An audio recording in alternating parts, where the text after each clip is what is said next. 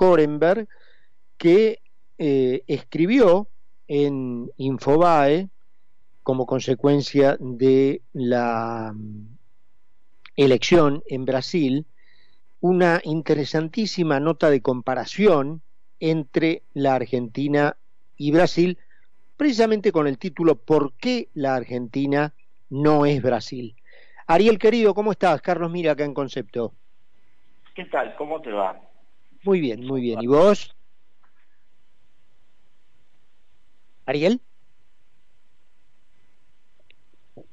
¿Te perdí, Ariel? ¿Ariel? ¿Estás ahí del otro lado?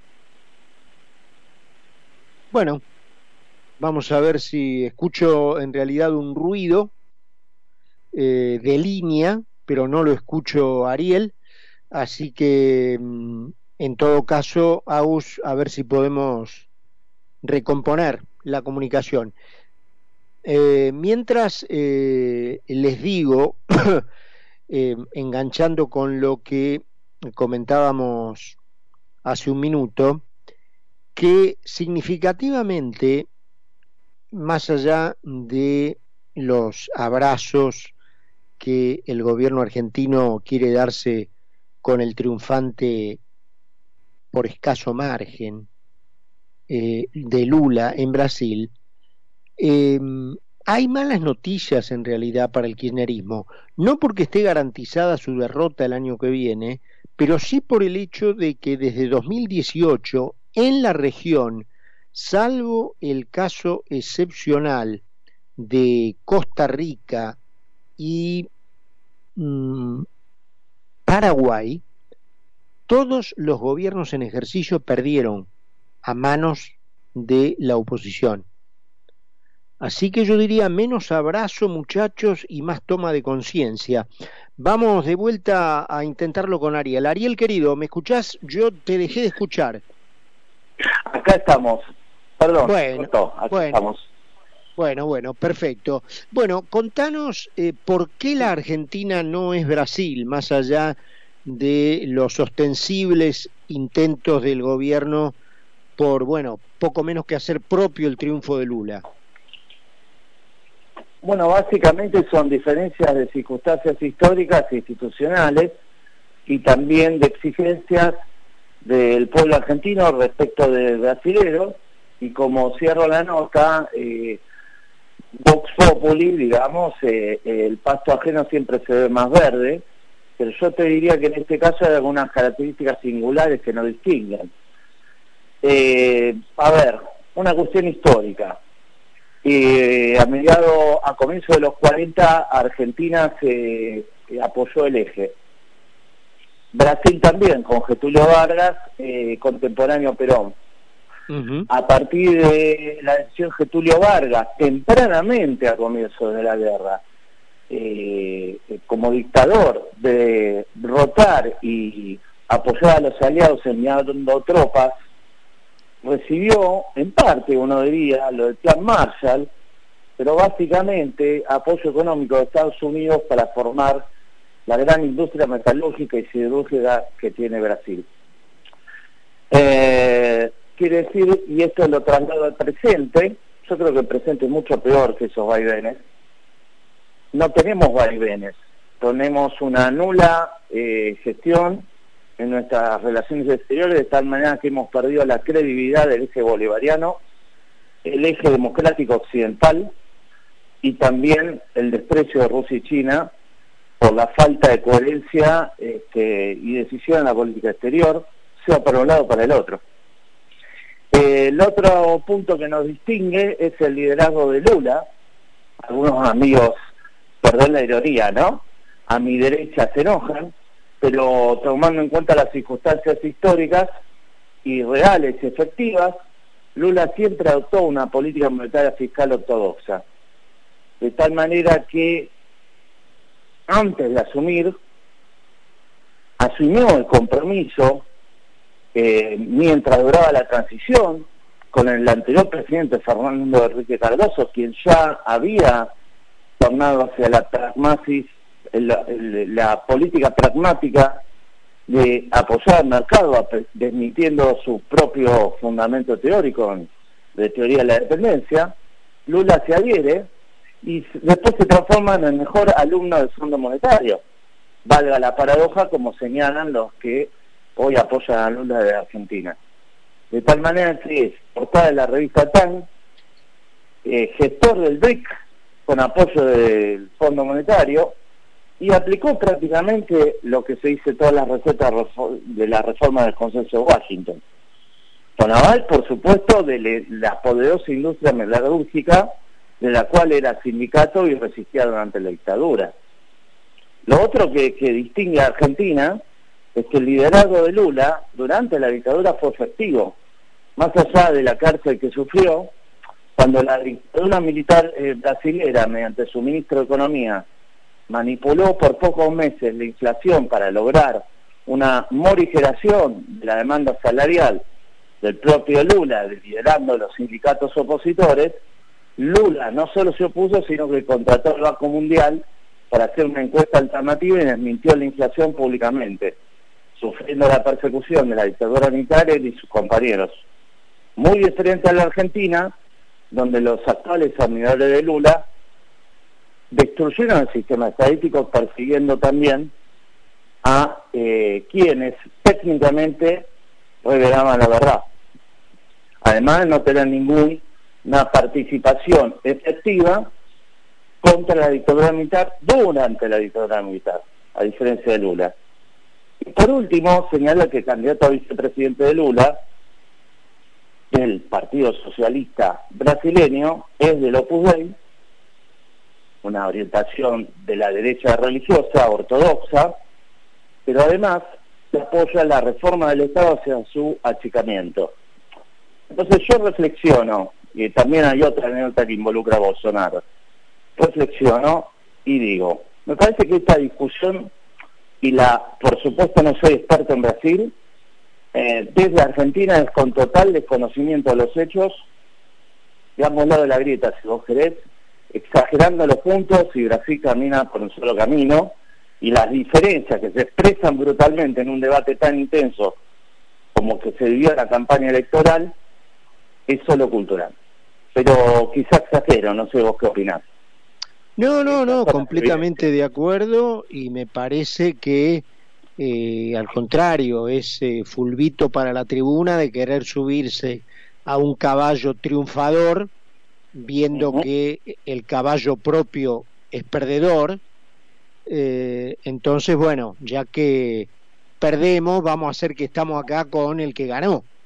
Este, pero no hay dudas que las diferencias entre un país y otro, desde el punto de vista cultural, son inmensas, eh, que comenzaron, como vos bien decías, Ariel, en aquellos años de la de la mitad del siglo pasado con los eventos de la guerra, que se extendieron hasta hoy y que marcaron a partir de ahí una diferencia en donde en aquel momento la Argentina era, eh, digamos, un país que tenía un PBI que eh, duplicaba el PBI combinado de América Latina, incluido el brasileño, a lo que es hoy, ¿no? Este, así que bueno, este, no, no. Sí.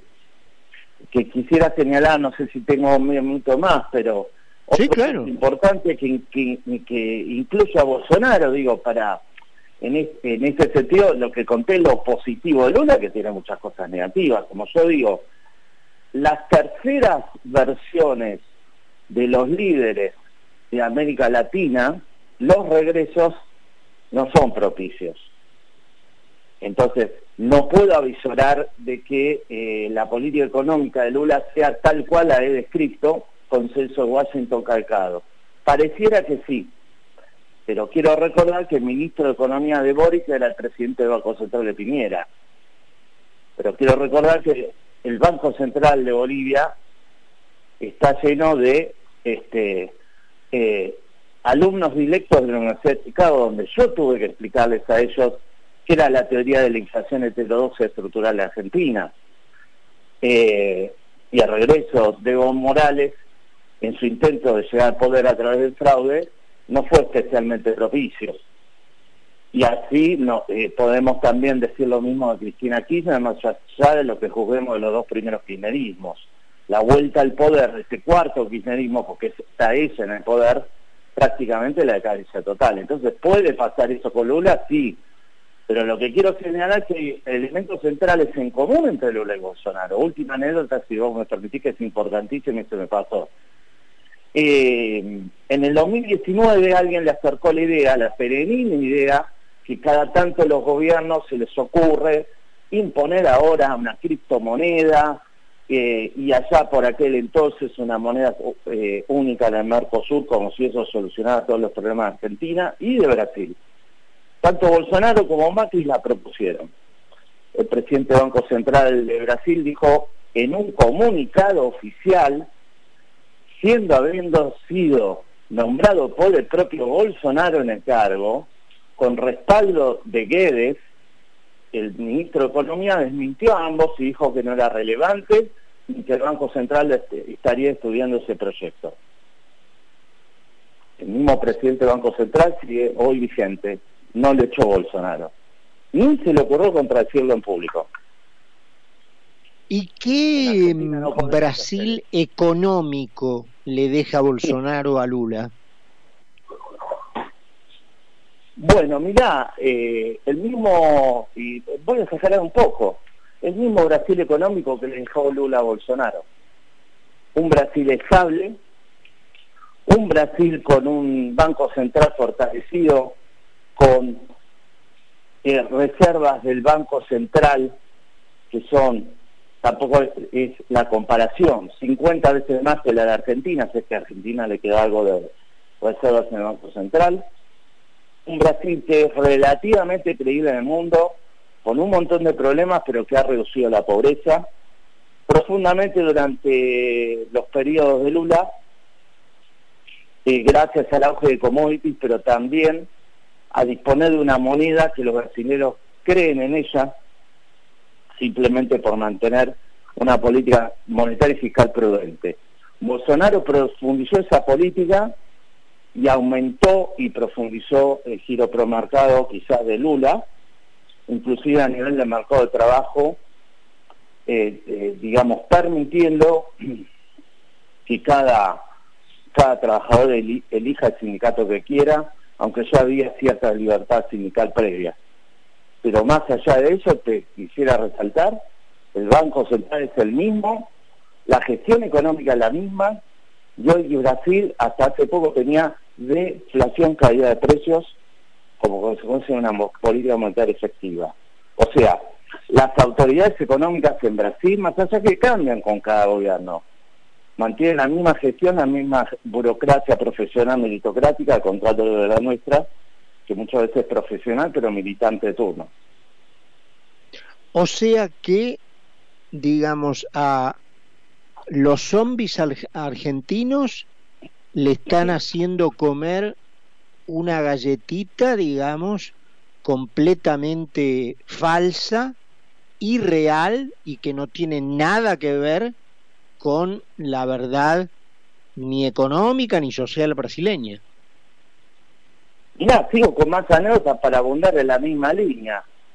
Eh, hubo un cimbronazo total por la corrupción del Mundial de Fútbol en la construcción de solo una cancha.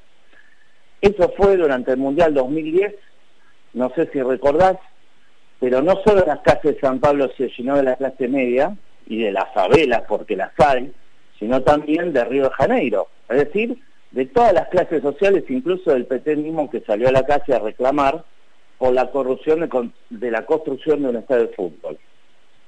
A partir de ahí, Lula, si vos querés, se vio obligado a pedirle a la bancada del PT que aprobara la ley de ficha limpia y la derogación de las listas sábanas, es decir, que se eligiera un diputado por lista y no once como hacemos en Argentina que no conocemos o no queremos conocer, que es otra historia.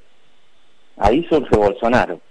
Es decir, Bolsonaro hace rato que era diputado de un partido pequeño. Pero a partir de esa crisis comienza a surgir el, partido Bolsonaro y la misma ley se le vuelve en contra en términos de ficha limpia al propio Lula. Quiero recordar que las causas contra Lula no las voy a juzgar yo contenido porque no soy, no vivo en Brasil, pero sí que están vigentes. Volvió atrás, ¿qué tema? El tema de la jurisdicción. De tal manera que la justicia brasileña, cuando existe algún tipo de este inconveniente, de tema jurisdiccional, lo toma la jurisdicción correspondiente por virtud de la Corte Suprema y el juicio empieza a vuelta. O sea que Lula sigue procesado por las mismas causas, principalmente la que a mí me preocupa y compete, la de Odebrecht, que fue un caso que impactó institucionalmente toda América Latina, incluyendo movilizaciones populares y renuncias del presidente, menos en Argentina. Ariel, eh... que yo veo, no hay, no es que no haya corrupción en Brasil, por el contrario, lo que hay son dos cosas, reacciones populares e institucionales que producen cambios, yo creo, muy positivos hacia adelante para el propio Brasil. Ariel, eh, has decidido, te cambio un poquito, has decidido colaborar acá, eh, no sé en qué medida, eh, con qué alcance, digamos, con Patricia Bullrich.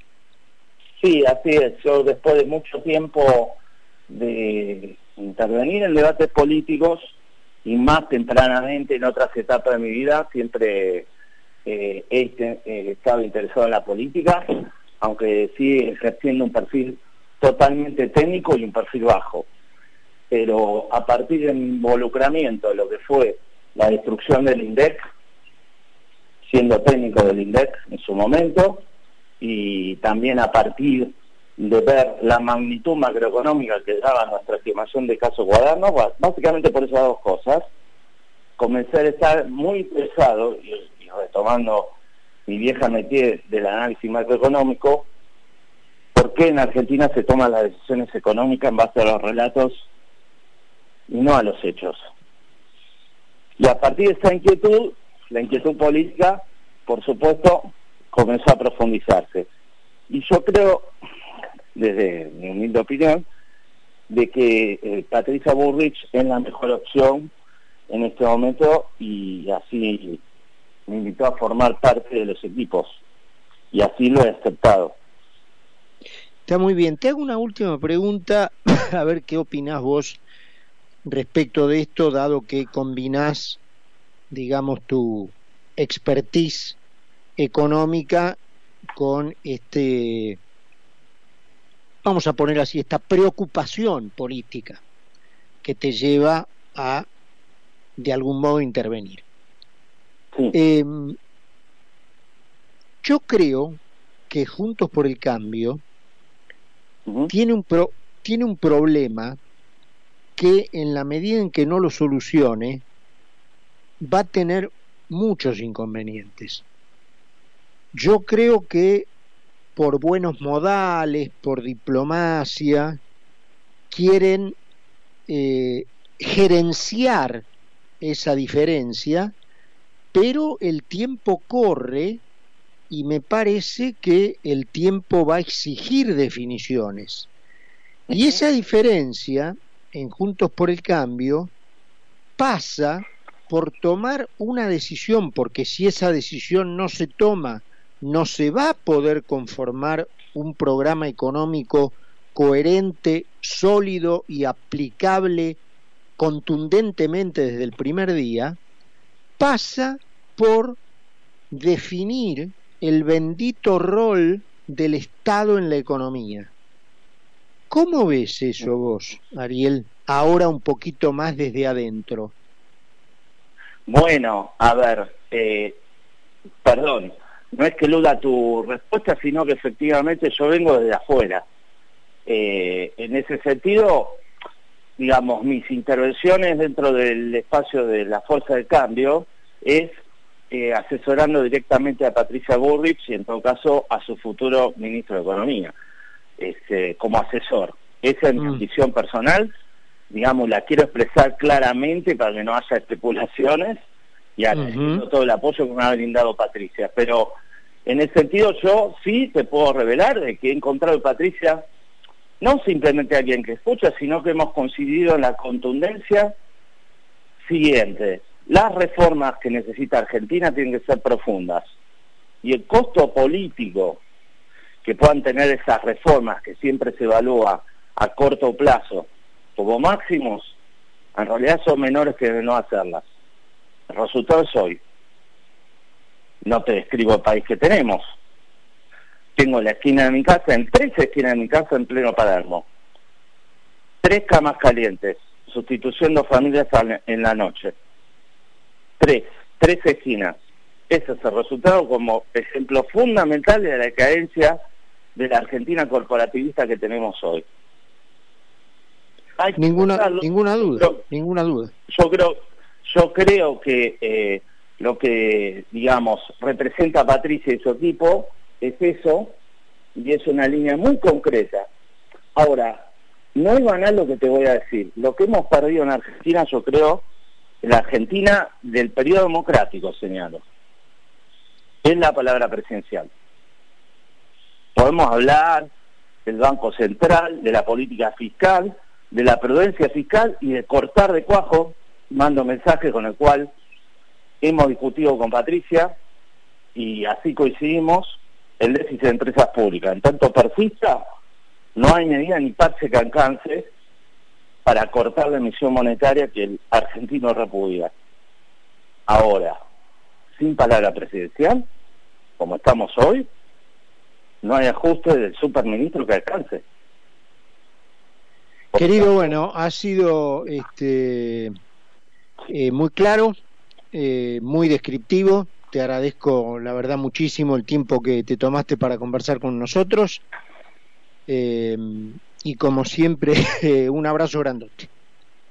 Un abrazo grande y muchísimas gracias. Un saludo a todos. Un abrazo grande. Ariel Korenberg con nosotros. Vamos a ir a la pausita y estamos con